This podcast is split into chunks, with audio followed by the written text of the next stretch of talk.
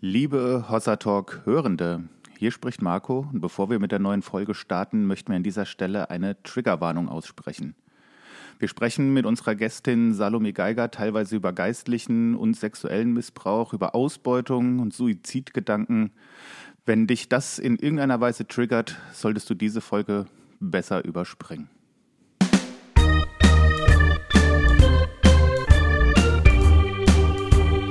Hossa Talk.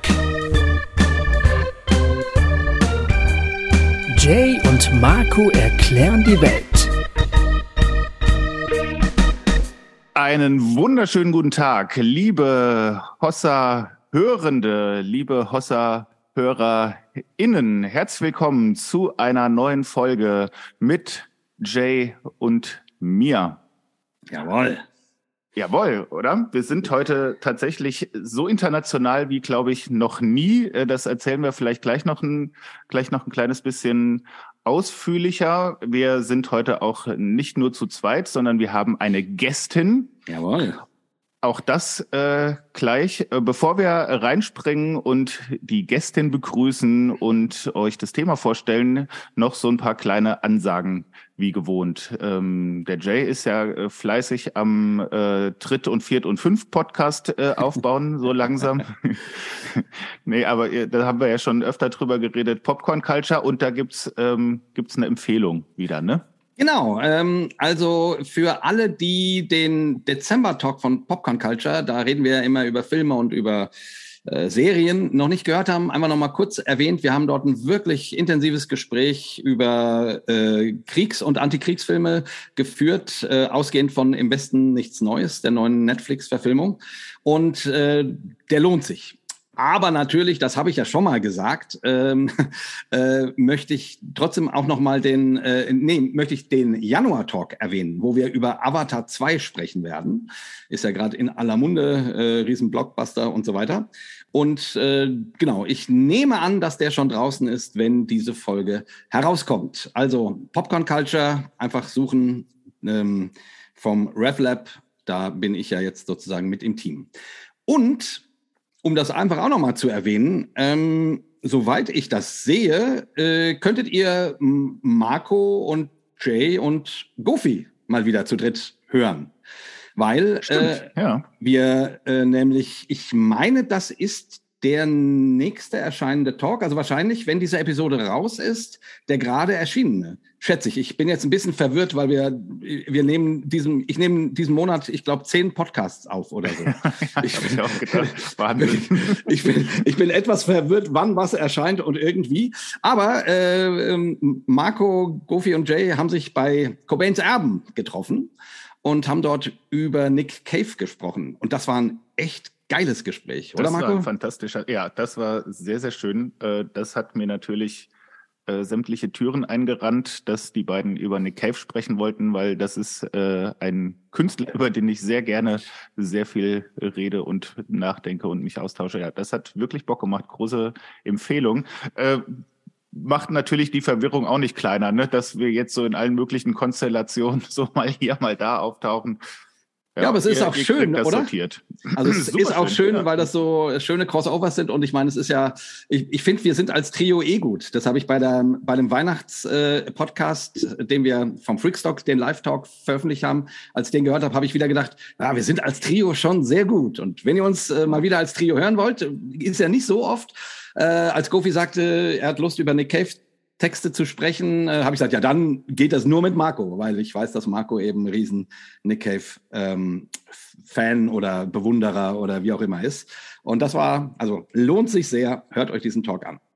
So, Ist auch witzig, weil es könnte, hätte auch eine Hossa Talk Folge genauso gut sein können, ne? Weil Stimmt. es durchaus auch sehr, sehr spirituell wird Ja. zwischendurch. So. genau, ist bei Nick Cave ja so. Das ist ja das Interessante oder eins der interessanten Dinge an diesem Menschen. Dann können wir jetzt ja ähm, mal erzählen, was es mit, ähm, mit unserer Internationalität heute zu tun hat. Wir sitzen äh, in Frankfurt beziehungsweise in Niederhöchstadt, in Wien und in Kapstadt. Da sitzt nämlich unsere Gästin. Äh, herzlich willkommen, Salome Geiger. Dankeschön. Freue mich mega, heute mit dabei zu sein. Ja, das ist echt cool. Ich glaube, so international haben wir noch nie auf, aufgenommen. Also wirklich in, in drei Ländern. Das ist, äh, das ist stark. Ähm, ja, Salome, äh, du arbeitest für Free to Fly, heißt eure Korrekt. Organisation. Ne? Ja, genau. Und du ähm, ja, du arbeitest äh, unter Prostituierten in Kapstadt, äh, setzt dich gegen Menschenhandel ein und äh, gegen Kinderprostitution. Und ähm, ja, und ich bin ganz gespannt, äh, weil wir hatten im im letzten halben Jahr haben wir ganz viel Theologie gemacht. Wir haben das Apostolikum durchgesprochen, drei ultralange Folgen über jeden einzelnen Punkt des apostolischen Glaubens Bekenntnisses und mir, und das hat riesig Spaß gemacht, aber zwischendrin wurde mir immer ein bisschen mulmig, weil ich irgendwie dachte, oh, scheiße, hier sitzen wieder zwei alte weiße Männer oder ein alter weißer Mann und ein noch relativ junger weißer Mann ähm, und erklären äh, die theologische Welt. Und mhm. ich habe zwischendrin immer gedacht, äh, wir müssen was Praktisches haben. Wir, äh, Glaube muss ja irgendwie was mit dem Leben zu tun haben und nicht nur, äh, also nicht, also in Gänsefüßchen nur, weil Theologie ist ja super spannend und so weiter. Aber ähm, und dazu, äh, wie gesagt, hatten wir auch schon ganz lange keine Frau mehr am Start. Äh, das, ja, was zu bedauern ist. Was wirklich zu bedauern ist. Und äh, was ich jetzt auch, ich habe, wir haben extra viele Frauen für dieses Jahr angefragt, äh, damit wir, ja, damit wir eben nicht einfach nur so ein, so ein Mansplaining machen, ähm, weil das ja irgendwie blöd ist. Äh, genau, also lange Rede, kurzer Sinn. Schön, dass du da bist, Salome. Ähm, Dankeschön. Und ich bin ganz gespannt, äh, davon zu hören, was du so machst. Vielleicht erzähl uns doch mal erstmal unseren HörerInnen, wer du bist, wo du herkommst. Gut, ein bisschen hört man das, wenn du sprichst. Ähm, aber einfach so, dass wir so ein bisschen ein Gefühl für dich kriegen, mhm. wie alt du bist. Du bist ja schon einige Zeit auch in Südafrika. Einfach so, dass wir so ein bisschen ein Gefühl zu dir kriegen. Ja? Ja, mega gerne. Also, wie du schon gesagt hast, ich heiße Salome. Ich bin im schönen Schwabenland in der Nähe von Pforzheim, bin ich aufgewachsen, habe zwei Brüder und ähm, bin eigentlich von klein auf war so mein Traum, hey, irgendwann nach meiner Ausbildung will ich ins Ausland und will Menschen helfen und denen auch nicht gezwungenermaßen, aber einfach denen auch von Jesus zu erzählen, weil ich einfach Bock drauf habe. Genau. Und ähm, habe dann Erzieherausbildung gemacht, das letzte Jahr aus meiner Ausbildung habe ich in Spanien in einem deutschen Kindergarten absolviert, ging dann noch zweieinhalb Jahre nach Neuenburg und ähm, habe dort als stellvertretende Kindergartenleiterin gearbeitet. Und 2008 oder 2007 habe ich eine Kurzbibelschule gemacht und 2008 seitdem ähm, arbeite ich mit Opfern aus dem Menschenhandel und der modernen Sklaverei und sexuell, sexuellen Ausbeutung. Genau. Und also zuerst war das also 15 in, Jahre schon. Wow. Ja, genau. Mhm.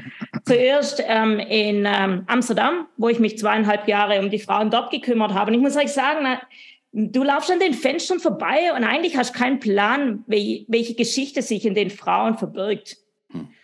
Und oft, als wir Beziehungen mit denen aufgebaut haben, haben die gesagt, nee, wir, wir lieben, was wir tun, wir machen das voll gern und so weiter. Und wir sind halt dann hin, haben an die Fenster hingeklopft, sind rein, haben uns auf die Betten gesetzt und haben mit denen gechattet.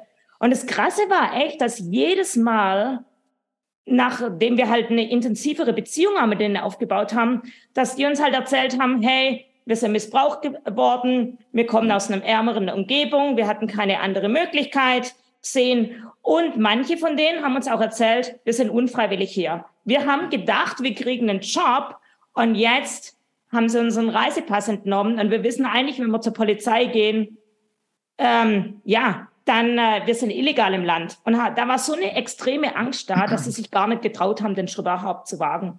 Genau. Und dann nach den zweieinhalb Jahren ging es mir mich weiter nach Hawaii, war ziemlich geil. Ähm, habe dort eine Seelsorgeschule gemacht und ein Teil davon war ein Internship.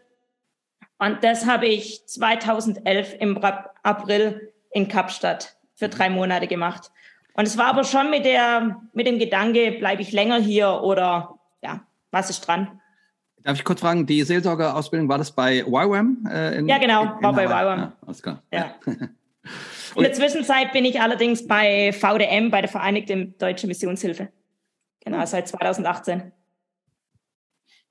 Okay, ist dann auch Free-to-Fly quasi ähm, Teil der VDM oder, oder hat es nichts miteinander zu tun und du bist nur quasi von der VDM als Missionarin ent, entsandt?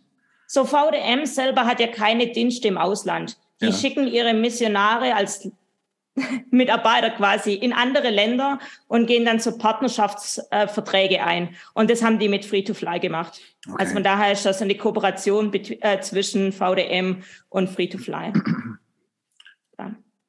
Und wie bist du zu, äh, nach Südafrika gekommen? Also ja. man sagt ja wahrscheinlich nicht irgendwie, ach, ich fliege mal nach Kapstadt und guck mal, was die so machen. Mhm. Ehrlich gesagt wollten die mich fürs Internship, wollten die mich nach Asien schicken. Mhm. Und ich war aber kurz vorher in Asien und das konnte ich mir gar nicht vorstellen. Und dann hat ein Kumpel von mir in Amsterdam, sorry, hat mir erzählt, dass die in Kapstadt gerade dabei sind, ein Schutzhaus aufzubauen für Frauen außer Menschenhandel, ob ich nicht Bock hätte, ähm, mir das mal anzugucken. Und so mhm. kam das dann letztendlich auch, dass ja letztendlich Gott die Türen auch dafür geöffnet hat. Und seitdem, wie gesagt, bin ich hier. Okay, seitdem bist du da. Ähm, da, darf ich mal fragen, Salome, das klingt nach christlichem Elternhaus? Genau. okay, ja, ist ja so ein, ich meine, ist ja nicht so ein, heutzutage kein so ein typischer Name, deswegen ähm, habe ich Der Background gedacht. sind die lieben Seller. Ah, also von daher, ich habe so von allem, von den charismatischen mit YWAM mhm. über Liebenzell zu VDM, also und dann Kirchengemeinde Neuenburg, genau. Also ich habe da ziemlich viel mitbekommen wofür ich mega dankbar bin, dass ja. ich da nicht nur ja. eine Schiene gefahren bin, sondern dass, ja, dass ich da echt auch verschiedene Exposure, wie man in Englisch sagt, hatte.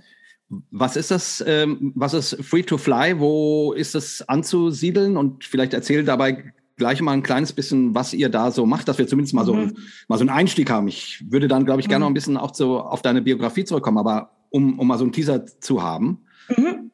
Als Free to Fly, also wir haben als Team zusammen schon am Flughafen in Kapstadt gearbeitet.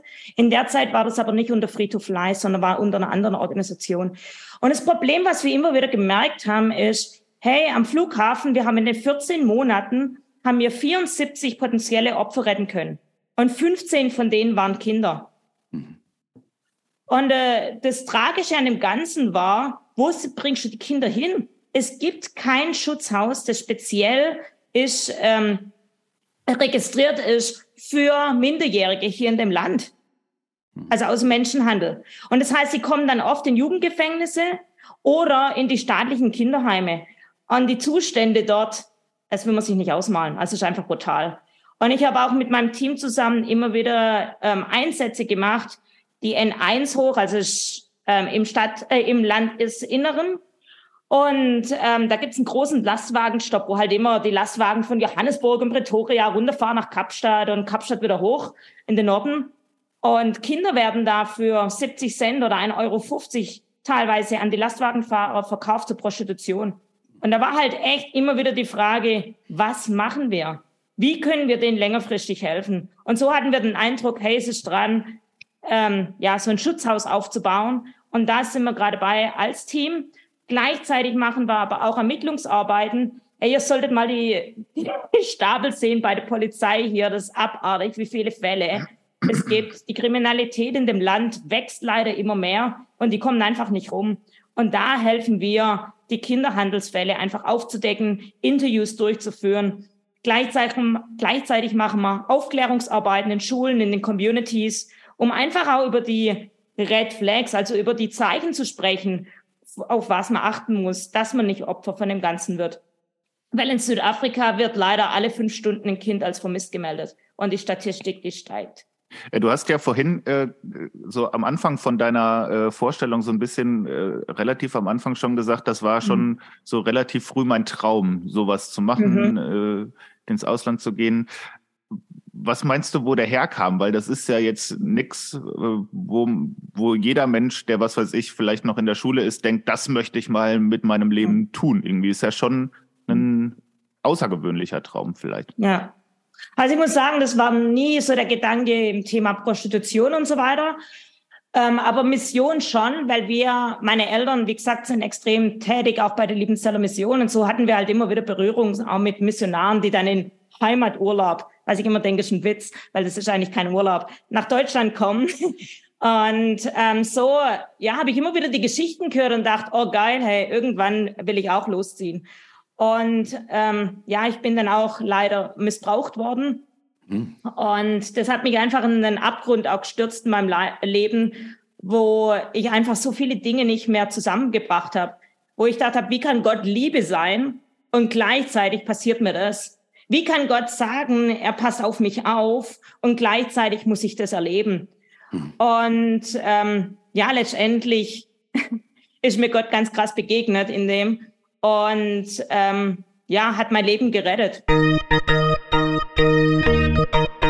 Du sagst, Gott ist dir ganz krass begegnet mhm. in dem Zusammenhang. Ja. Kannst du das ein bisschen erzählen irgendwie? Und ich meine, die, die Frage, ja, wie kann Gott irgend, also die schlimmen Dinge, die Menschen und die auch Christen passieren, mhm. zulassen? Mhm. Ich meine, die stellt sich ja irgendwann jeder Christ. Wenn du da für dich irgendwelche äh, Antworten gefunden hast. Also vielleicht lass uns mhm. ruhig auch an sowas teil, teilhaben. Das ist ja. Ähm, kann ich gerne machen. Also für mich war es wirklich so, dass ich ähm, ja mir einfach emotional mir ging es total scheiße, weil ich das Ganze nicht mehr unter die Füße gebracht habe. Und ich habe mich letztendlich ähm, an dem Punkt gefunden, wo ich ähm, meinem Leben ein Ende setzen wollte. Und in dem Moment ähm, habe ich eine Stimme gehört. Also es ist echt total spooky, aber es war so. Und er, die, die Stimme hatte, brachte so viel Frieden mit sich. Ähm, und die Stimme hat zu mir gesagt, hey Salome, ich habe einen Plan und ich habe ein Ziel für dein Leben. Wow. Und es war in dem Moment, dass ich den Eindruck hatte, ich muss zurück in meine Wohnung. Irgendwas hat mich zurückgezogen. Und ich muss sagen, in dem Zeitpunkt echt mein Haus aus wie unter aller Kanone. Ich habe einfach keinen Bock mehr gehabt. Und drei Tage später bin ich im Kindergarten. Wie gesagt, ich bin Erzieherin. Und dann kam eine Mama, die auch keinen Plan hatte ähm, von dem Ganzen und die gesagt hat, hey Salo, kannst du mir bitte deinen Haustürschlüssel geben? Und es war für mich so, was? Äh, was wird sie denken über mich? Wie wird sie mich beurteilen? Wie wird sie mich verurteilen? Was wird durch ihre Gedanken gehen und so weiter? Und trotzdem wiederum die, den inneren Eindruck, hey, ich muss das tun. Und als ich am Abend zu mir in die Wohnung kam, es sah immer noch aus wie schlimm. Hm. ähm, aber was die Frau gemacht hat, das wird mich, werde ich nie vergessen. Die hat überall in meinem Schlafzimmer, in meiner Küche, in meinem Bad, überall hat die riesengroße, große Herzen aufgehängt wo drauf stand, ich bin ein über alles geliebtes Kind Gottes. Wow. Und sie hat überall rote Rosen hingestellt. Und es war für mich so, wo ich erst mal begriffen habe, hey, so oft geht's doch in unseren Kirchen um Performance, so oft, wie denken andere über mich oder selbst, wie denkt Gott über mich? Ich muss was ihm beweisen, ich muss seine Liebe erkaufen. Hm. Und es war für mich so ein Punkt, wo, wo ich gemerkt habe, hey, um das geht's gar nicht. Die Frau hat nichts aufgeräumt. Aber sie hat mich zuerst mit Gottes Liebe bekannt gemacht. In einer Art und Weise, wie es mein Leben nochmal extrem verändert hat. Wie gesagt, ich bin im christlichen Elternhaus aufgewachsen. Ich dachte, ich kannte Gott. Mit Sicherheit kannte ich ihn auch. Aber nicht, dass es zur allererster Linie, hey, es geht ihm einfach um seine Liebe. Dass wir das erstmal erlauben, dass wir das erstmal tief sinken lassen. Und dann nach und nach hatte ich natürlich keinen Bock mehr, dass das Haus auch so aussah, weil ich gemerkt habe, hey, das passt nicht mehr zusammen. Und dann habe ich aufgeräumt. Und das merke ich ehrlich gesagt auch bei den Frauen.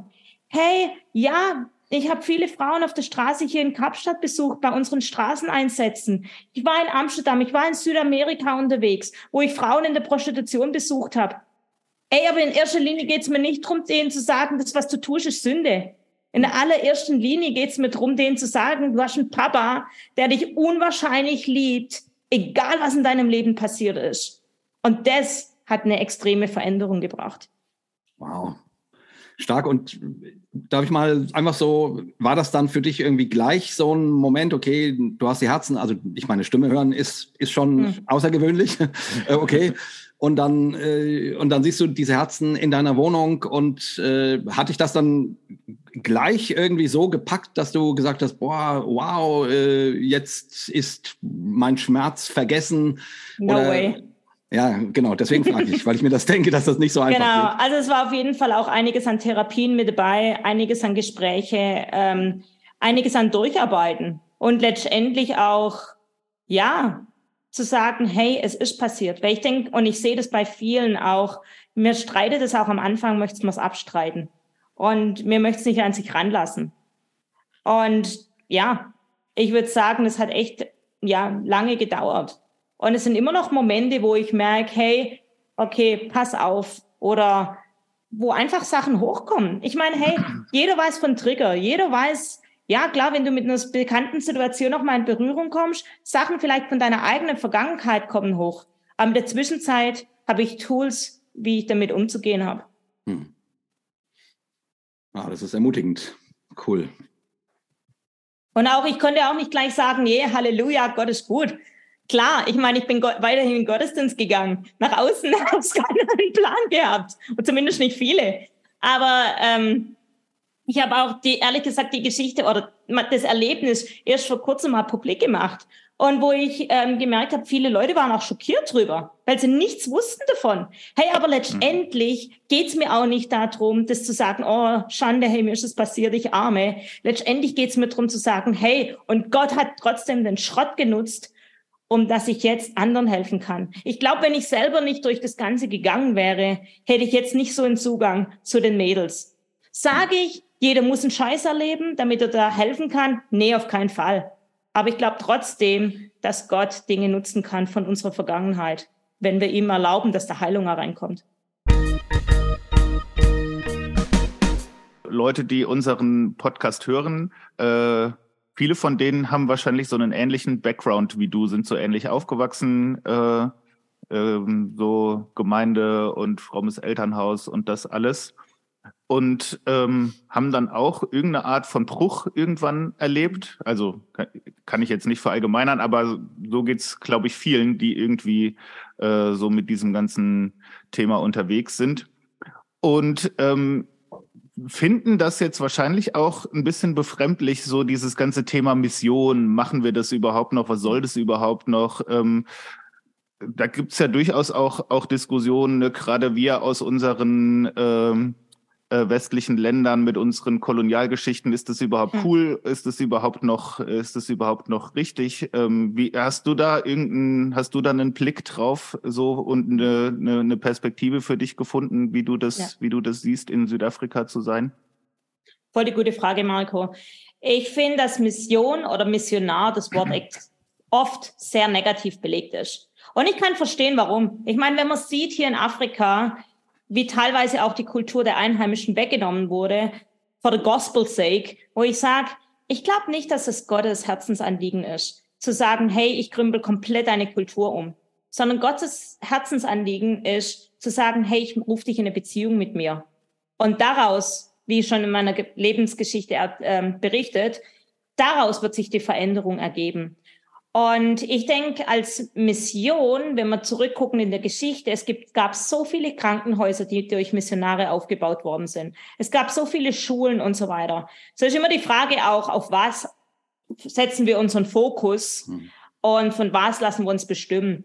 Und mein ganzes, ja, mein Herzensanliegen, was ich auch die letzten Jahre immer wieder gelernt habe, ist nicht immer einfach die Methode, aber arbeitet durch die Einheimischen. Was es bedeutet, ist, meine Einheimischen, das sind meine Leiter. Ich bin da, um denen zu dienen. Ich bin da, nicht um denen zu helfen, weil ich aus dem Westen komme und alles besser weiß, sondern ich bin da, um denen eine dienende Haltung, ja, zu unterstützen, wo ich kann. Und ich glaube, das kommt an. Und das trägt letztendlich auch dazu bei, dass die Arbeit dann auch nachhaltig ist. Wie zum Beispiel, in dem Frauenhaus der erste Grund, warum ich hier überhaupt herkam. In der Zwischenzeit haben über 100 Frauen dort Schutz gefunden. Was ich genial finde, ist, dass es ein schwarzer Südafrikaner jetzt in seiner Händen hat, dass ich aus der Arbeit herausgetreten bin und jetzt eine neue Arbeit starte. Und in der Zwischenzeit habe ich immer wieder auch andere Projekte gestartet, wo es mir wichtig war, irgendwann müssen die in einheimische Hände wieder gehen. Ich glaube nicht, dass es richtig ist, zumindest für mich, dass die Weißen herrschen, sondern es ist ein Zusammen. es ist ein gemeinsam. Und ja, das ist natürlich in einem Land wie Südafrika schon immer wieder eine große Herausforderung. Ja, das denke ich mir gerade mit der Geschichte, ne, der Apartheidsgeschichte. Genau. Wie darf ich da einfach noch mal so kurz so zwischenfragen? Wie ist die Stimmung denn in Südafrika? Ich, ich erinnere mich noch, als ich als ich Jugendlicher war, äh, das war noch quasi vor dem, äh, also da war noch Apartheid total dort sozusagen, mhm. ne? Und dann irgendwann kam dieser Wechsel und mhm. so weiter. Und klar, Nelson Mandela kennt man irgendwie äh, und so. Wie wie wie ist die Stimmung denn zwischen äh, Schwarz und Weiß und, und, und so im, im Land? Apartheid ist offiziell abgeschaffen, aber wenn ich zum Beispiel ein polizeiliches Führungszeugnis brauche und es hier in der Polizeistation beantrage, muss ich trotzdem angeben, bin ich weiß, farbig, schwarz, Inder oder sonstiges. Echt? Und auch auf der einen Straßenseite leben die Weißen, auf der anderen leben die Colors, also die Farbigen und die Schwarzen. Es gibt schon, auch in den Köpfen, Apartheid ist noch lange nicht vorbei, in meinem, ja, meinem Verständnis.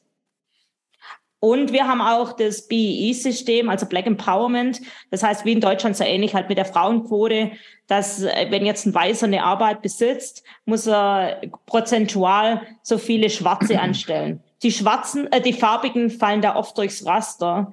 Und das bringt natürlich auch viel Unmut mit sich.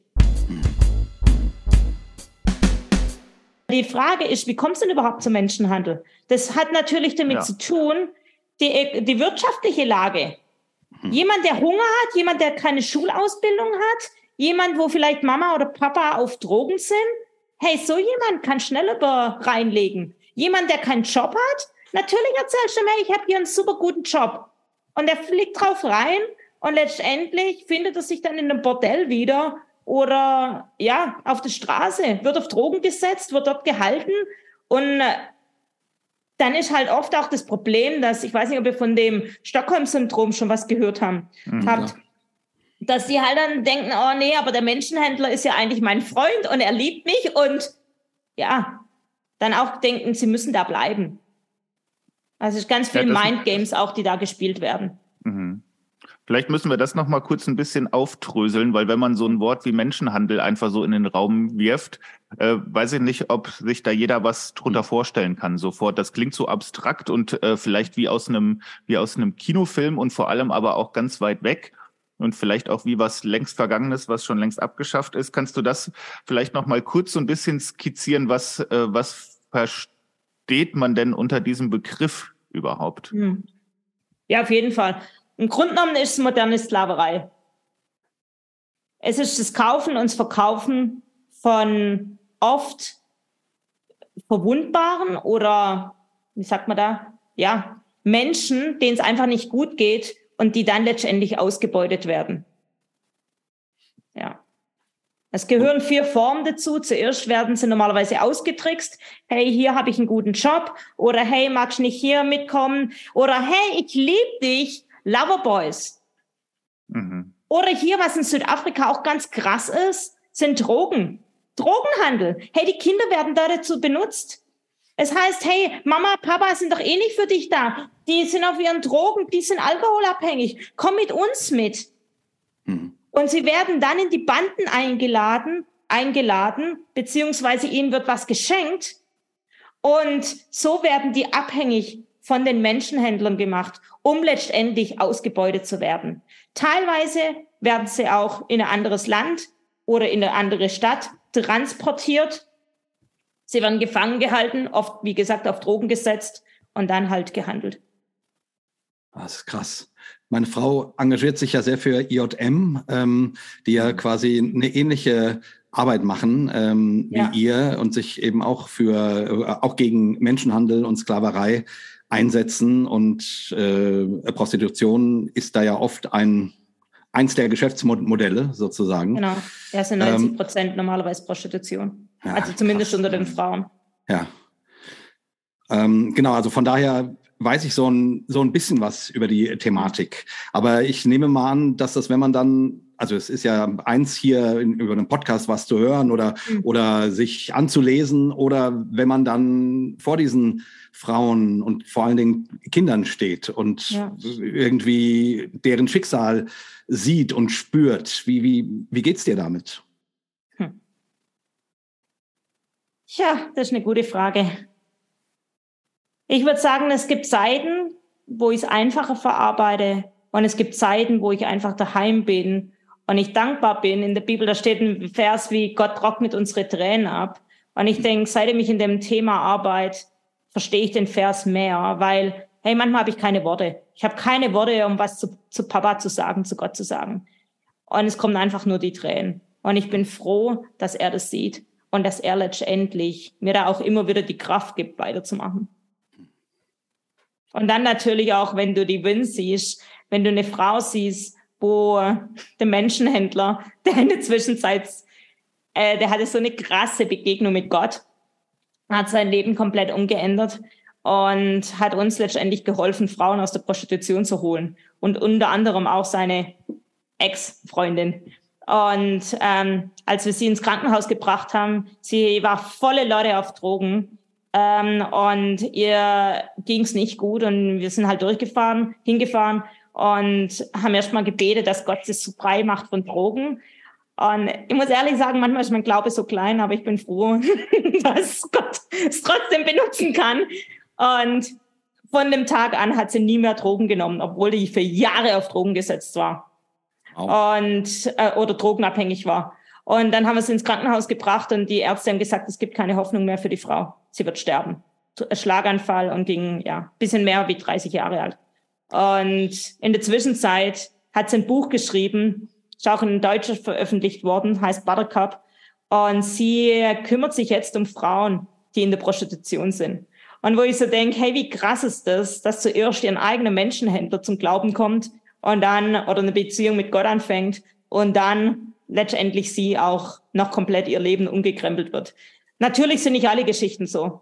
Ich hm. denke auch an Tandy, die war die war im Krankenhaus und ist an Tuberkulose gestorben und zusätzlich noch HIV. Hey, und es ist eine Sache zu euch zweien hier oder zu den ähm, Zuhörern, über Menschenhandel zu sprechen. Aber es ist eine andere Sache, wenn du der Mama im Krankenhaus begegnest und die sagt, wo ist meine Tochter? Warum hat sie sich die letzten zweieinhalb Jahre nicht gemeldet? Hm. Hm. Und du kämpfst mit deinen eigenen Emotionen und gleichzeitig musst du eine Stütze sein für die Mutter. Und die Mutter hat ihre eigene Tochter in der Leichenhalle nicht mehr erkannt.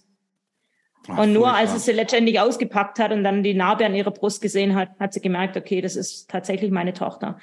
Und das sind dann schon so Erlebnisse, wo ich dankbar bin, dass ich auch Leute in Deutschland habe, ähm, wo ich weiß, ich kann jederzeit anrufen. Ähm, ja, und die da sind für mich. Hm.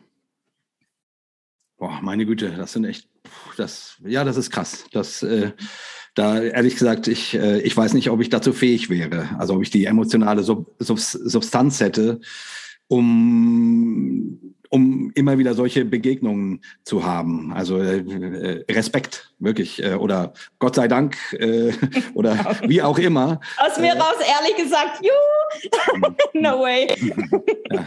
ja, ich meine, also wirklich, äh, meine, das ist ja, ja, das ist schon Schon, ich denke, das Einzige, was es von mir braucht, ist die Bereitschaft. Hm. Und der Rest, ja, macht Gott. Hm. Er hat mir das Leben gegeben. Er versorgt mich mit dem, was ich benötige. Und letztendlich ist er der, durch mich arbeitet. Also hm. so, ja. Auch wenn es ein bisschen fromm anhört, aber so erlebe ich es. naja, und es ist auch so, ne? ich finde die, die, also ähm, hier im Westen ist für, ist Christsein für uns oft so ein Add-on. Mhm. Ne? Äh, wir sind spirituell, wir beschäftigen uns mit den Fragen nach dem Sinn des Lebens, wir äh, denken philosophisch oder theologisch über sowas nach. Alles gut, alles schön. Wir feiern Gottesdienste, machen Lobpreis, heben die Hände oder lassen sie sinken, wie auch immer es.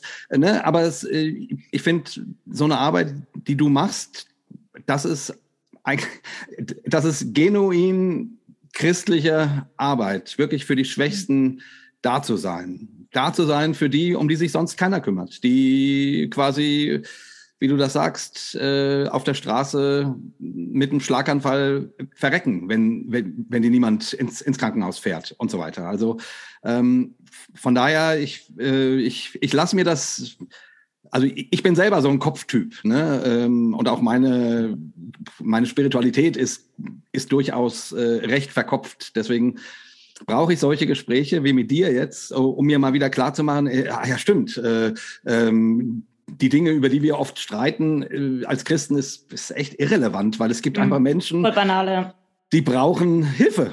So, mhm. und, und, und wir sind ja immerhin, also wenn Jesus sagt, äh, steh auf und folge mir nach, da geht es nicht darum, eine Predigerkarriere zu starten, sondern äh, für Menschen da zu sein. So. Mhm. Und deswegen finde ich das sehr, sehr wichtig, solche Geschichten wie deine zu hören und auch die Geschichten, die du erzählst von den Menschen, mit denen du arbeitest, von den Frauen und Kindern, mit denen du arbeitest, ähm, um, um, um irgendwie, ja, um, damit ich selber sozusagen äh, die Perspektiven nicht verliere. Weil das ist eigentlich Christensein. Also natürlich gibt, ist Christsein ganz viel, aber, äh, aber eigentlich geht es, eigentlich geht es primär darum, für andere da zu sein. Und das, äh, also toll. Wirklich toll. Ja, äh, da war jetzt keine Frage drin. Ähm, ähm, das, das, war einfach das Bedürfnis, das mal so auszudrücken. Vielleicht. Ich hätte noch eine. Ja, ja, dann bitte. Ähm, weil ich habe so gedacht, das ist, das ist was, wie es mir oft geht, wenn ich allein nur schon, nur schon Nachrichten gucke oder so, was, was so passiert auf der Welt, äh, dass ich dann so denke, boah, ähm, haben wir auch schon kurz angerissen. Ich, ich krieg das gar nicht zusammen, wie man jetzt irgendwie an einen äh, guten und liebevollen Gott glaubt. Und dann äh, erlebst du ja auch so, äh, so, so, so Wundergeschichten, die sich auch so toll anhören. Aber ich könnte mir vorstellen, oder ich frage dich äh, einfach mal, stehst du manchmal nicht auch davor vor solchen Geschichten und denkst du, das kann doch, also das kriege ich nicht mehr zusammen. Da bin ich kurz vorm, vorm Verzweifeln irgendwie und denk mir so, pff, stimmt das überhaupt? Ich würde sagen, es gibt ab und zu Zweifel, aber die sind nicht oft da. Ich würde sagen, dadurch, dass ich das Erlebnis hatte, ähm, von dem ich vorher berichtet habe, war ich in so einem krassen Tiefpunkt, dass ich extrem, ja im Grunde genommen alles in Frage gestellt habe. Und in der Zwischenzeit, ja, ich erlebe viele schlimme Sachen. Ja, ich sehe extrem viel Schlimmes, auch vor allem, wenn es gerade um Kinder geht. Aber es kommt ja, Gott ist Liebe. Und es gibt leider in der Welt Böses, weil Gott uns den freien Willen gegeben hat. Und mit dem Denken dass eigentlich nicht Gott derjenige ist, sondern Gott will eigentlich, dass wir als Christen was dagegen tun, dass wir das Positive bringen, dass wir seinen Geist wirken lassen. Dadurch kommt das Positive auch in die Welt. Und ich glaube, wenn wir, ist immer die Frage, wo setzt du deine Perspektive auch drauf? Ja, ich meine, ist ja auch schön. Ich kann mir vorstellen, dass du in deinem Job äh, gar nicht so viele Zweifelgedanken gebrauchen kannst. Ja. Aber, aber mir kämen die halt ständig wahrscheinlich. Ja. Ich, ich, ich, bei mir ist halt oft so, wo ich denke, und das war echt eine Herausforderung, als Gott mich vor ein paar Jahren äh, gefragt hat, ob ich bereit bin, zu den Menschenhändlern hinzugehen.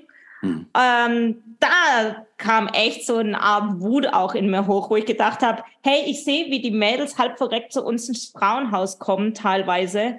Und jetzt soll ich da hingehen und deine Liebe zu den Typen bringen? Das war meine Herausforderung. Weil das letztendlich, wo ich sage, hey, die haben ihren freien Willen benutzt, den Gott ihnen gegeben hat, um was Negatives anzustellen, um die Frauen mit 10 bis 30 Männern am Tag zu zwingen, Sex zu haben. Das war das Harte. Hm. Und wie war das dann? Also ich meine, äh, ich meine, wie, wie, wie stelle ich mir das vor? Äh, Du triffst dich dann, du gehst dann zur Vereinigung der Menschenhändler äh, und, und sagst, hallo, ich bin die Salome, äh, ich wollte mich mal mit euch treffen und euch unterhalten oder wie, wie funktioniert denn sowas? Also, ja, also ähm, es war ziemlich easy, oder? ja, genau. Also äh, ich, ich, es war so bestimmt nicht so easy. Ja. ja. Äh, bei der Vereinssitzung äh, stehst du auf und sagst, hallo, äh, ich arbeite Jesus übrigens, liebt euch, Halleluja. Ich arbeite mit euren Opfern und wollte hier mal kurz so äh, sagen, seid ihr alle noch ganz bei Trost. Also, keine Ahnung, wie, wie, ja. wie funktioniert das? Erzähl mal ein bisschen. Es gibt einen größeren Komplex, also ein Compound, äh, wie sagt man das, so eine Wohngemeinschaft mit verschiedenen Häusern, Wohnungen und so weiter, ähm, in der Nähe von Kapstadt. Und da wohnen sehr viele Leute aus Westafrika, lass mich so sagen, ähm, die leider in dem Ganzen, ja, als Menschenhändler und als Drogendealer arbeiten. Und meine Leiter zu der Zeit ähm, waren Nigerianer und die hatten schon die Beziehung zu einem der Menschenhändler. Und der hat letztendlich, und der hat sich aber in der Zwischenzeit dann für ein Leben mit Jesus entschieden. Und der hat auch uns die Türe geöffnet, quasi in den Compound reinzugehen. Und ich muss sagen, es ist schon crazy. Jedes Mal, wenn wir dann mit denen normal gesprochen haben, ich denke, das ist so wichtig, dass wir die Leute als Person sehen und nicht als das, was sie tun oder nicht tun. Hm. Weil hinter jedem steht seine Geschichte. Und dass wir dann nicht in erster Linie als Verurteilen kommen, sondern sie als Person wahrnehmen. Und das habe ich gemerkt, das war echt krass, weil, ey, einmal hatten wir einen Typ vor uns sitzen, der ist fast in den Tränen ausgebrochen, hat gesagt, wenn er gewusst hätte, was für ein Scheißer hier in Südafrika macht, er wäre nie gekommen. Viele von denen sind selber eingeladen worden, in das besser dastehende, wirtschaftlich dastehende Land nach Südafrika zu kommen. Dann kommen sie hierher, dann äh, merken sie, hey, sie sind illegal im Land, sie kriegen keine Arbeit. Und was können sie tun? Weil back home in ihrem eigenen Land haben sie teilweise ein Stück Land verkauft oder ihr eigenes Geschäft und so weiter. Und dann ist halt das Problem, jetzt können wir nicht mit leeren Händen zurückgehen, weil unsere Familie hat ihre ganze Hoffnung auf uns gesetzt. Und das hat schon ein Stück weit auch meine Perspektive geändert. Sage ich, dass es gut ist, was sie machen? No way. Aber letztendlich sind sie genauso Menschen, auch wenn es mir schwerfällt, die Gott liebt und wo Gott Hoffnung hat für die. Und man sagt, hey, ich kann auch dein Leben verändern. Und so haben wir echt immer wieder auch, ja, jetzt, ich denke gerade an drei Menschenhändler, die letztendlich auch rauskamen sind und jetzt der eine, der ist zurück in seinem Land und der macht dort Aufklärungsarbeit, dass nicht noch mehr nach Südafrika kommen. Der andere hat ein kleines Nähgeschäft hier in der Nähe von Kapstadt angefangen. Und so denke ich, hey, es geht nur durch die Liebe. Wie kann man sich sowas dann vorstellen? Macht ihr dann, kommt ihr dann mit einem Stapel Traktate da rein und verteilt die und sagt mal, hey, ich wollte mit dir über Jesus Christus reden?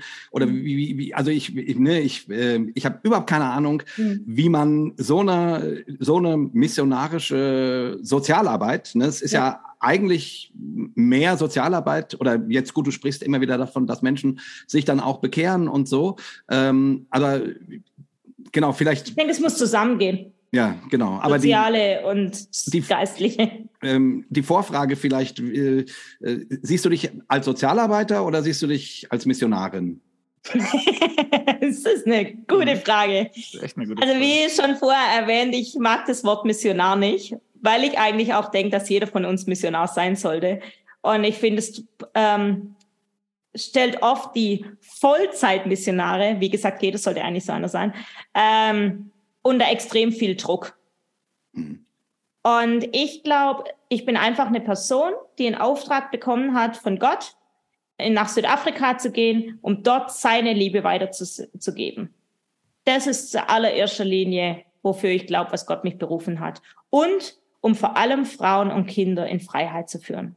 Mhm. Und das ist geistlich, das ist emotional, das ist körperlich, weil nur die drei Dinge zusammen bringen wahre Heilung. Mhm. Und Gott ist ein Gott, der in allem interessiert ist. Der sagt nicht nur, hey, ich bin nur in deinem geistlichen Leben interessiert.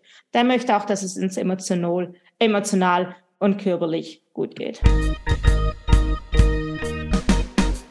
Ja, und, und, und erzähl noch mal, also ich, wie gesagt, mhm. äh, ihr, wie, wie arbeitet ihr denn? Also mhm. äh, Jetzt also in der Zwischenzeit haben wir diese Arbeit, konnten wir leider nicht mehr weiterführen, weil unser ähm, Leiter, der selber, wie gesagt, ähm, Nigerianer war, leider verstorben ist. Und wir haben noch keinen gefunden, der die Arbeit weitermachen möchte. Mhm. Die Nachfrage von den Menschenhändlern, witzigerweise, ist immer noch da. Wann kommt ihr wieder? Ähm, was wir normalerweise machen, die spielen am Samstagmorgens Fußball ähm, zusammen. Äh, und da sind wir dazu gegangen, haben dann mit denen Gespräche geführt über Gott und die Welt. Und letztendlich haben wir dann noch für 10, 20 Minuten ihnen was von Gott erzählt. Mhm. Und dadurch, dass sie schon oft geistlich vorgeprägt sind, ist es ziemlich easy. Weil in Afrika ist es schon nochmal anders wie in Deutschland. Also da ist, was die Bibel betrifft, die Leute sind einfach anders geprägt. Hm ist, ist wahrscheinlich auch nicht so, äh, hier ist es ja irgendwie so, Religion ist Privatsache. Also ja. sprich mich nicht auf, äh, darauf an, was ich glaube oder nicht glaube. Und ich glaube, das ist in Afrika anders. Ne? Da ist Total. es ganz normales Total. Gesprächsthema, oder? Also das ist Voll. das, was ich immer wieder höre.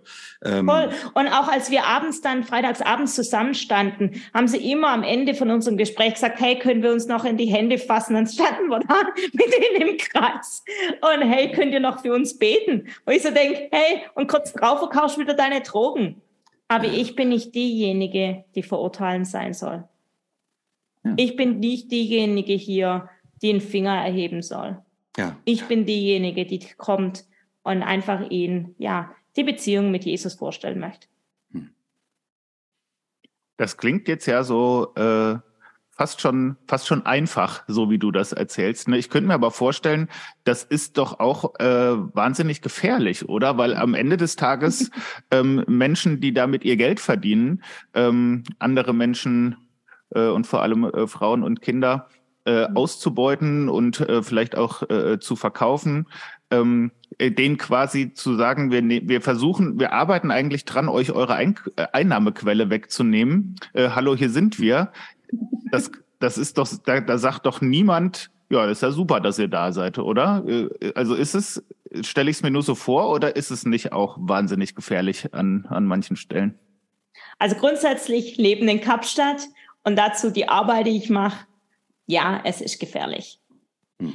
Ich habe in den elf Jahren, bin ich jetzt, glaube hier, zwölf Jahre, ähm, habe ich viele Schüsse gehört ich habe Leichen gesehen.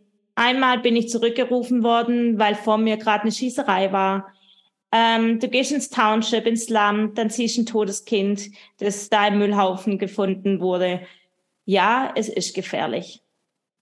Keine Frage. Ja, ja ich meine nicht mal ist, so, ja, nur weil das gefährlich. Land gefährlich ist, sondern für wegen der wegen der Arbeit, die du konkret oder die ihr konkret tut. Ne? Mhm. Ne? Weil ihr seid ja schon auch auf eine Weise vielleicht auch eine Bedrohung für manche. Also in erstaunlicher Weise haben wir jetzt direkt damit noch nie was zu tun gehabt. Wir sind uns dessen sehr bewusst, auch wenn wir auf der Straße in Kapstadt unterwegs sind, ähm, dass was passieren könnte. Wie gesagt, es, es passieren Dinge um uns herum. Und trotzdem ähm, jetzt direkt in den Berührung aufgrund von dem Job, das hatten wir noch nie. Ja. Und was halt das Geniale auch ist, wo ich auch immer wieder denke, hey Gott, du bist einfach der Hammer. Wir haben in 2010 war ja ähm, Weltmeisterschaft hier in Kapstadt, also Fußballweltmeisterschaft. Und die ähm, Bodyguards von den deutschen Fußballspielern, die sind bei uns im Team. Das heißt, wir hatten einmal eine Situation, die ähm, war extrem brenzlig. Da sind zwei ähm, der Opfer, das war, als ich noch im Frauenhaus gearbeitet habe, sind zwei der Opfer aufeinander los. Und es gab schon Blut überall und es war einfach echt übel. Wir haben der Polizei angerufen, die kam bis heute noch nicht. Und wir haben den Leuten angerufen, den privaten äh, Security Company, und die kamen. Und von daher weiß ich, hey, Gott stellt seine Engel um uns herum. Und ja, wie gesagt, bislang sind wir echt verschont geblieben. Ja, das ist ja schön. sehr, sehr, Aber es ist nicht selbstverständlich, ganz und ja. gar nicht. Also ich ja. sehe das echt auch als ein Wunder an, dass wir da bislang noch nicht so viele ja, Situationen haben. Und darf ich noch mal kurz fragen, weil du hast jetzt, also ähm, du, du hast gesagt, du hast ähm, oder du arbeitest mit Frauen, die mhm. quasi, äh, um, um sie vor dem Menschenhandel zu bewahren. Du arbeitest in einem in einem Frauenhaus oder hast äh, oder wie auch immer. Also ähm, und dazu mh, hm, versuchst du äh, eine Arbeit gegen Kinderprostituierte. Mhm. Äh, also um um Kindern zu helfen, die in der Kinderprostitution stecken, die da rauszuholen.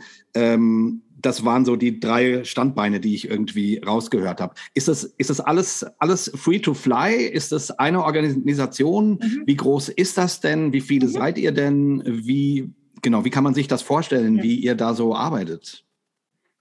Vielleicht muss ich nochmal zurückgehen zu meiner Biografie. Also als ich 2011 nach Kapstadt kam, habe ich mitgeholfen, das Frauenhaus aufzubauen. Wie gesagt, das ist in der Zwischenzeit in einheimischen Händen. Dann haben wir die Arbeit auch am Flughafen gemacht.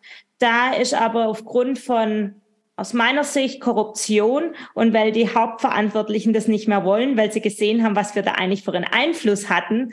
Und wenn man einen Unterschied machen muss, will, dann muss man auch was dagegen tun. Hm. Und das war echt so ein bisschen ein Problem. Und was wir, und jetzt in der Zwischenzeit bin ich bei Free to Fly. Wir machen Aufklärungsarbeiten in Schulen, in Communities und äh, wir ähm, haben monatliche Podcasts auch, also auch Aufklärungsarbeit, äh, wo wir auch Eltern zum Beispiel, die ihre Tochter im Menschenhandel ähm, verloren hatten, in der Zwischenzeit ist, wurde sie wieder gerettet, oder auch ehemalige Menschenhändler oder Opfern einfach interviewen um mehr Aufklärungsarbeit zu leisten. Dann machen wir die Ermittlungsarbeiten, arbeiten eng mit der Polizei zusammen und letztendlich das ganz endliche Ziel ist auch das Schutzhaus aufzubauen für Kinder und für Jugendliche aus dem Menschenhandel. Und wie viele also Leute? Also es ist mehr um Kinder und Jugendliche momentan. und wie viele Leute seid ihr da? Also mhm. insgesamt sind wir, ich würde sagen, zehn Leute. Mhm. Und dann haben wir aber noch Volontäre, wenn wir jetzt mal für eine besondere Aktion jemand brauchen, die wir dann auch anrufen können. Und das sind hauptsächlich äh, Südafrikaner oder, ähm, oder wie, wie ist das so? Mhm. Außer mir und einer anderen Frau, die kommt aus Norwegen, sind es alles Einheimische. Ah, stark, ja. super, super. Und ich habe mich gerade noch gefragt, wie landen die Leute eigentlich bei euch? Ne? Also sind das, sind das Personen, äh, die ihr selber irgendwo äh, findet und dann aus den Strukturen rausholt? Oder kommen die, äh, nachdem sie irgendwie anders daraus gefallen oder gerettet wurden, dann landen die dann irgendwie bei euch? Oder wie, wie kommen die überhaupt zu euch? Oder wie kommt ihr zueinander? Sehr gute Frage.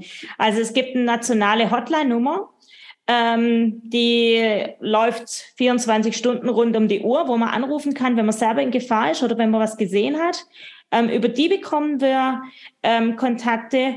Ähm, dann gleichzeitig aber auch über Polizei oder über andere Partnerorganisationen, die auch in dem Thema arbeiten und die letztendlich dann unseren Referral machen, sagen, hey, könnte da noch ein bisschen mehr Ermittlungsarbeit leisten. Genau. Und wir hoffen, dass wir in den nächsten paar Wochen, Monaten dann auch das Schutzhaus bereit haben, dass wir die Kinder dann auch aufnehmen können. Für wie viele Kinder soll, soll das sein? für 14 bis 16. Also wir haben Super. vor, zwei Emergency-Betten zu haben und dann 14 für längerfristig. Super. Und dann kommt es auch wieder ganz arg drauf an, dass wir echt eine innige ja, Zusammenarbeit, Partnerschaft haben mit den unterschiedlichen Ämtern auch von der Regierung. Ja, wie ist denn das? Also ich meine, ich weiß von IJM, dass die sagen, äh, dass es quasi eins der wesentlichsten Dinge ist, sozusagen nicht, nicht nur Leute aus der Sklaverei zu holen, sondern, sondern ähm, etwas dafür zu tun, dass die rechtliche Situation sich ändert ja. äh, und dass ja. es Gesetze gibt, äh, dass das bestraft wird und so weiter. Ähm, jetzt hast du vorhin gesagt, okay, Frauenhaus, äh, Polizei anrufen, die kamen bis heute nicht.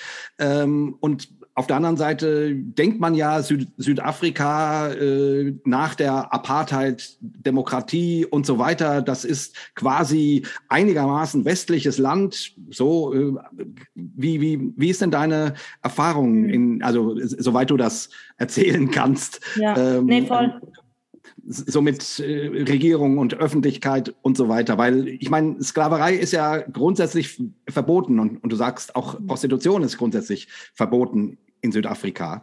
Ja. Äh, wie, wie, genau.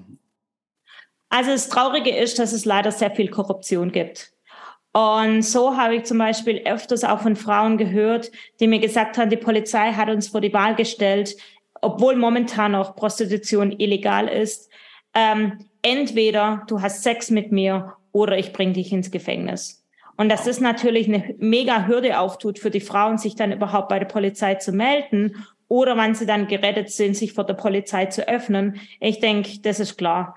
Ähm, was wir ganz intensiv versuchen, ist, die Rosinen rauszusuchen, zu gucken, wer sind die Guten, wer sind diejenigen, mit denen wir wirklich zusammenarbeiten können. Das Absurde für mich und gleichzeitig voll krasse ist, die Regierung hat festgestellt, dadurch, dass die Kriminalität leider auch aufgrund von Corona-Zeiten extrem gestiegen ist, dass ähm, die Polizeistationen mit dem ganzen Elend und der Gewalt nicht mehr klarkommen. Und die haben jetzt in jeder Polizeistation ein äh, Spiritual Leader Komitee einberufen, das quasi verschiedene geistliche Leiter aus verschiedenen Religionen zusammenbringen soll, um die Polizei zu beraten und dann einmal im Monat mit der Polizei zu beten. Also es ist schon krass, was in Afrika noch möglich ist.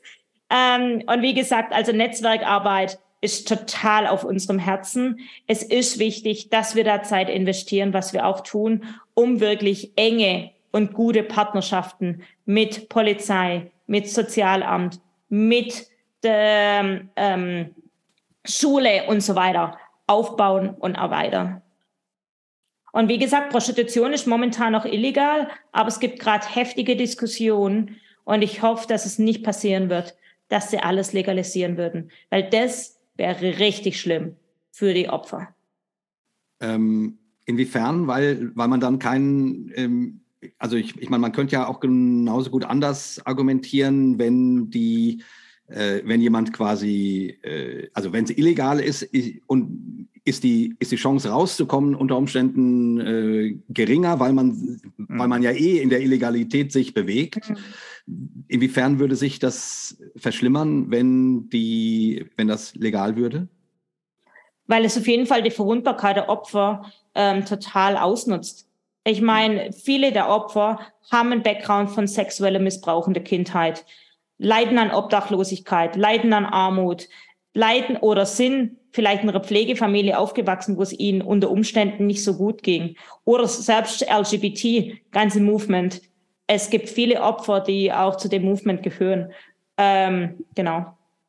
Mhm. Aber dann auch, dass halt der Extremtraumata entsteht. Ich meine, wenn du das grundsätzlich erlaubst, dass Prostitution legal ist, das heißt, okay, ist hier dein Problem, dann komm halt mit der Traumata auch klar. Also mhm. das ist schon schwierig dann auch, weil Prostitution ist von Natur aus schädlich. Ich meine, ich möchte gar nicht über die ganzen Krankheiten mit HIV, Tuberkulose, ähm, dann posttraumatische Belastungsstörungen, hm. bipolarische Störungen und so weiter sprechen. Hm. Und auf jeden Fall denke ich auch, würde es zu mehr sexueller Ausbeutung führen. Und dann, und dann bindet es natürlich auch die Hände von den Strafverfolgungsbehörden und auch von uns. Weil wo, wo trennen wir dann zwischen, die wollte das wirklich und die sind ja oft unter Druck gesetzt. Wo trennen wir dann zwischen, ja, die wollen das, aber gleichzeitig dürfen sie, wollen sie es eigentlich doch nicht, hm. sondern sie sind so manipuliert worden. Also es würde unsere Arbeit extrem verschweren, erschweren. Hm. Hm. Aber das habe ich auch eben gedacht, ne? wenn ihr sagt, wir, wir äh, arbeiten und kümmern uns nicht nur um die ähm, um die Opfer von von Menschenhandel und ähm, sondern auch wir reden auch mit den Tätern.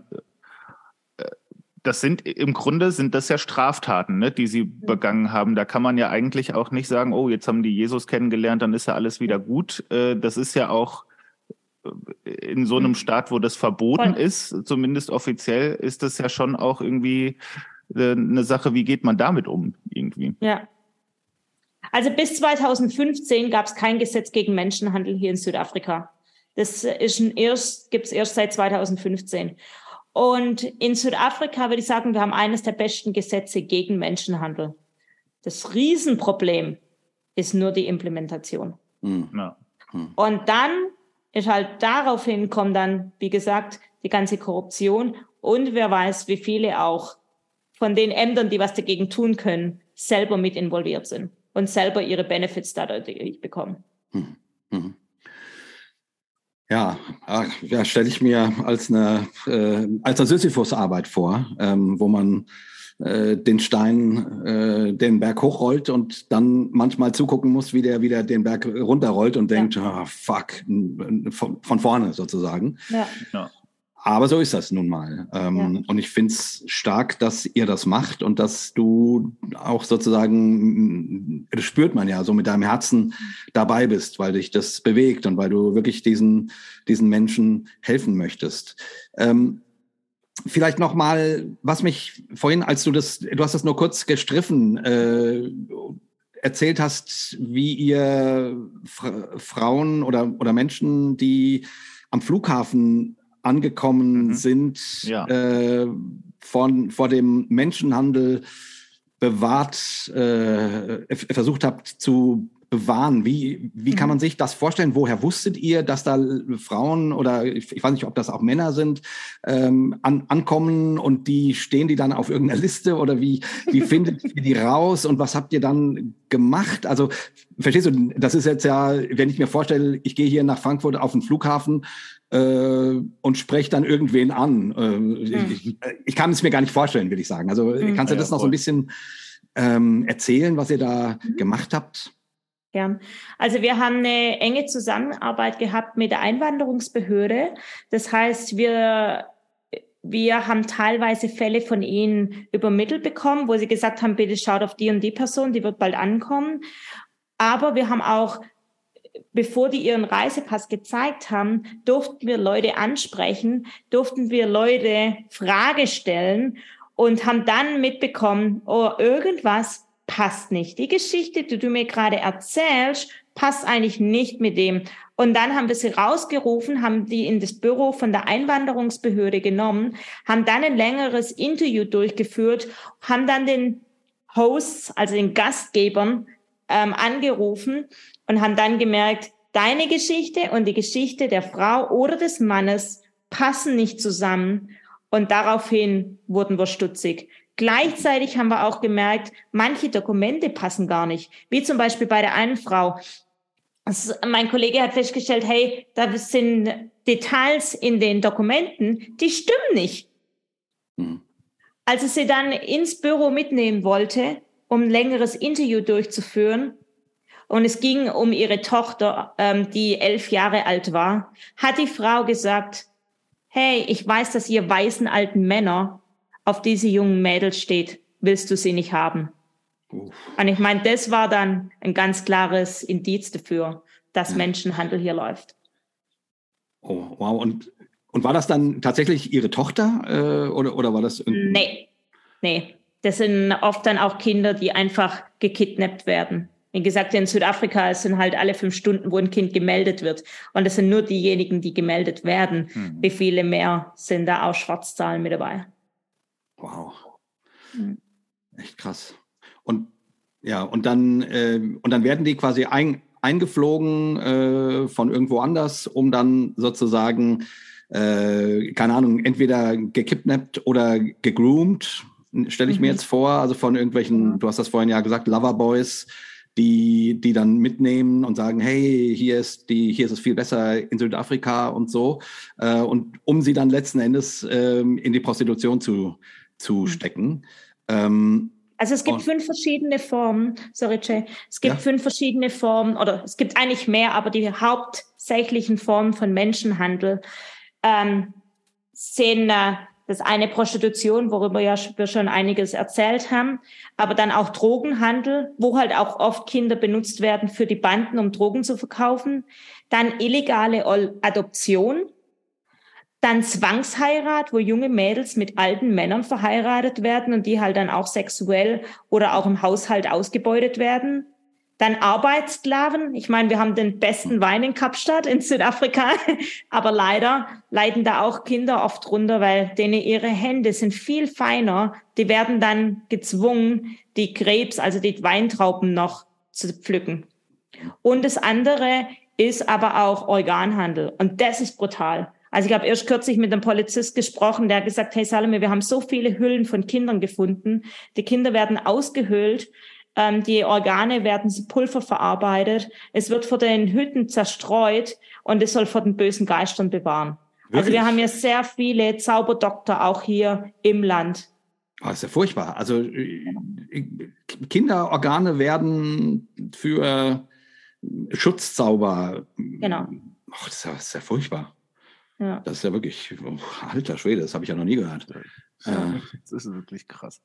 Und ja. dann äh, halt auch teilweise Organe auf dem Schwarzmarkt verkauft. Ich meine, ja, ja, Nieren und so weiter, Lebern wird überall gesucht. Ja. Ja, das kann ich mir wiederum hm. vorstellen, sozusagen. Ja, weil das aber ja nee, das mit der Zauberei wird leider immer mehr auch. Krass, meine Güte. Wow. Ja, äh, jetzt, jetzt haben wir hier echt äh, die, die, die, äh, ich sag mal, Untiefen oder, oder ganz furchtbaren Tiefen der, äh, des menschlichen, äh, ja, des menschlichen ja, die, Daseins. Die, die, die, gähnenden Abgründe. Ja, ganz genau. Die gähnenden Abgründe des menschlichen Daseins irgendwie mal so kurz ein bisschen gestriffen und ausgelotet.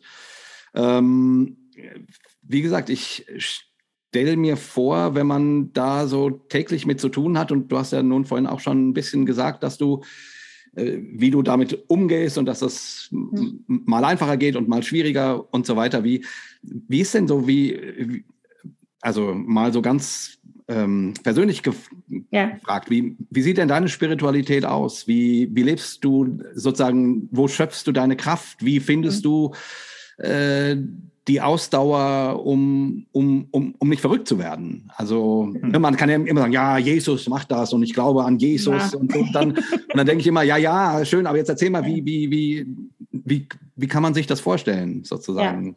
Ja. Also für mich, ich liebe es total, Predigten aus Deutschland anzuhören. Das mhm. hilft mir total. Ähm, ich habe eine Beziehung mit Gott, wo ich mit ihm wie einem Kumpel rede. Er ist ein guter Freund von mir, mein bester Freund. Ähm, ich glaube nicht an die speziellen Formen, wie ich jetzt Gott begegne. Ja, es kann sein, dass es für manche Personen dran ist, für mich nicht. Hm. Ähm, und dann aber gleichzeitig ähm, Sport zu machen. Hm. Also ich lieb's zu Zumba zu gehen, mit normalen Einheimischen Zeit zu verbringen, mit denen zu tanzen, ähm, dann Fahrrad zu fahren, Berge zu erklimmen. Genau, also das ist schon ja, was, wo ich Bock drauf habe. Genau. Also und das nur, hilft dann auch ja. immer wieder zu regenerieren. Oder auch, ich meine, wir haben echt mega schöne Plätze hier. Ich muss sagen, da nehme ich mir leider nicht ganz so viel Zeit dafür, aber ich merke dann doch immer wieder zwischendurch, hey, jetzt ist mal wieder dran. Genau. Hm. hm. Sehr schön. Also quasi nicht jetzt einfach nur so, keine Ahnung, das geistliche Programm, sondern du versuchst ganzheitlich auf dich zu achten ähm, mhm. und da dafür zu sorgen, dass du da nicht aus, ausbrennst, weil ich ja. nehme an, das geht schneller, als man Jesus sagen kann, dass man Total. in so einer Arbeit ja, ausbrennt. Ja. Und ich merke da schon, dass ich da auch in der Gefahr stehe. Also ich hatte schon Symptome auch von Burnout und da muss ich echt aufpassen immer wieder, wo ich auch sage, okay, dreht mal einen Schritt langsamer. Weil wenn du halt die Not siehst, du willst was tun und willst, willst die Welt retten und gleichzeitig denkst, hey, ja, und da habe ich aber auch super leider, also gerade die Einheimischen, die dann auch sagen, hey, mach mal einen Gang langsamer. Ja, sehr cool. schön. Äh, Jay, äh, hast du noch deine zwei letzten Fragen? Ansonsten fürchte ich, müssen wir langsam zum Ende kommen. Ich glaube, ich bin einigermaßen durch. Ich äh, vielleicht, naja, doch, äh, na, natürlich die die Frage, Salome, wie kann man euch unterstützen? Was tut oh, euch ja. gut? Wie findet man euch? Also ähm, keine Ahnung, kann man bei euch ein Praktikum machen? Also einfach mal sowas könnte ja für äh, Hossa Talk Hörende äh, spannend sein. Mhm. Voll cool. Also auf jeden Fall darf man mich zu Vorträgen einladen, wenn ich nach Deutschland komme. Ich komme gerne in eure Gemeinde, komme gerne in euren, was weiß ich, Veranstaltungen und berichte noch mehr auch über die Arbeit. Ähm, dann teile den Podcast mit anderen. Ähm, umso mehr die Arbeit bekannt wird, umso mehr Leute das Feuer fangen, umso mehr, hoffe ich, sind auch bereit, für uns zu beten. Aber gleichzeitig trägt sich dann die Arbeit natürlich auch nur durch Finanzen. Mhm. Also ähm, wir leben nur von Spenden, auch ich persönlich. Und ähm, da gibt's ein Konto bei der Vereinigte Deutsche Missionshilfe. Genau. Mhm. Und meine E-Mail ist salome at freetofly.org, also .org.za. Da dürft ihr euch gerne auch hinwenden. Also ich würde mich mega freuen, von dem einen oder anderen was zu hören. Das wäre echt cool. Also man darf dich auch, äh, auch fragen, sozusagen. Ähm, ja, voll gerne. Ja, cool. Und, und sowas wie, keine Ahnung, äh, macht ihr sowas, äh, Leute, irgendwie ein Praktikum, dass ihr sowas, äh, dass man sowas bei euch machen könnte? Also wäre sowas hm. denkbar? kommt immer dann auf, ähm, auf die Situation auch vor Ort an. Also da gerne auch eine E-Mail schreiben und wir können das dann auch im Gespräch dann sehen, hey, passt es oder passt es gerade eher nicht. Genau. Aber ich hatte schon etliche Volontäre bei mir. Ja. Mhm. Mhm. Hm. Cool. Und ja, ich verlinke die ganzen Infos natürlich auch in der Folgenbeschreibung. Super. Super. Danke, Marco. Super. Ja, und ähm, vielleicht, keine Ahnung, wenn du, ich meine, du bist jetzt seit was, 15 Jahren äh, quasi äh, in anderen Ländern unterwegs und äh, kommst dann immer mal, mal wieder nach Deutschland und so. Was ist dein Gedanke über deine Heimat und, und was hast du vielleicht auf dem Herzen, was du äh, deutschen Christen oder auch unseren äh, HörerInnen, das sind ja gar nicht alles Christen, die uns hören, äh, was wäre deine, deine Message sozusagen an, äh, an uns zu Hause gebliebene? Dass man die Scheuklappen ein bisschen weitermacht und dass man nicht nur auf Deutschland blickt und auf das Elend, was wir vielleicht auch momentan empfinden oder was abgeht, sondern dass man sieht, hey, die Welt ist runder und es gibt andere Menschen, denen es vielleicht noch schlechter geht wie uns daheim. Ja, das ist das perfekte Schlusswort, finde ich. Dann, äh, dann bleibt uns nicht mehr viel, würde ich sagen. Äh, wir bedanken uns für euer Zuhören. Ähm, vielleicht überlegt, äh, wenn ihr gerade überlegt, äh, spende ich Hossa Talk was? Vielleicht gibt es diesen Monat äh, Mada Salome. ähm, die kann es gebrauchen. Ähm, wir können sie auch gebrauchen, ist klar, aber äh, ich, äh, mein Gefühl wäre, äh, die Salome kann es mehr gebrauchen. Ähm, und ansonsten, genau was Salome gesagt hat, teilt doch die Episode, schreibt uns eine Review bei Apple äh, Podcasts. Ähm, abonniert den Podcast natürlich ja, und das meldet euch. Tatsächlich. Das hilft sehr. Äh, und meldet euch äh, in den Kommentaren auf Facebook, in, Instagram und so weiter, um mal so zu hören, was ihr zu dem ganzen Thema denkt. Ähm, genau, wir, keine Ahnung, vielleicht guckt die Salome auch mal ab und zu bei uns in den Kommentaren rein. Ähm, ja. Vielleicht kann man sie dann da auch noch mal Dinge äh, direkt fragen oder so. Auf jeden Fall Dankeschön, dass ihr alle zugehört habt. Ich fand, das war jetzt ein wirklich spannendes Gespräch und für mich auf jeden Fall sehr, sehr horizontöffnend, weil das nun echt eine Welt ist, mit der ich relativ selten in Berührung komme. Also vielen, vielen Dank, ja. Salome, für deine Offenheit und für das äh, und für dein feuriges Wesen. Ähm, das ist äh, ne, für so verkopfte Menschen wie uns äh, tut, tut das auch ganz gut, mal irgendwie zu, zu, sehen. Ja da hat jemand echt Feuer für Menschen, die es wirklich brauchen. Ähm, das freut mich total. Genau, so, lange Rede, kurzer Sinn. Ähm, wir verabschieden uns ähm, für diese Woche und äh, hören uns in 14 Tagen wieder mit einem dreifachen Hossa. Hossa. Hossa. Hossa. Hossa. Hossa. Sehr schön. Vielen Dank. Ja, super. Hossa Talk. Jay und Marco erklären die Welt.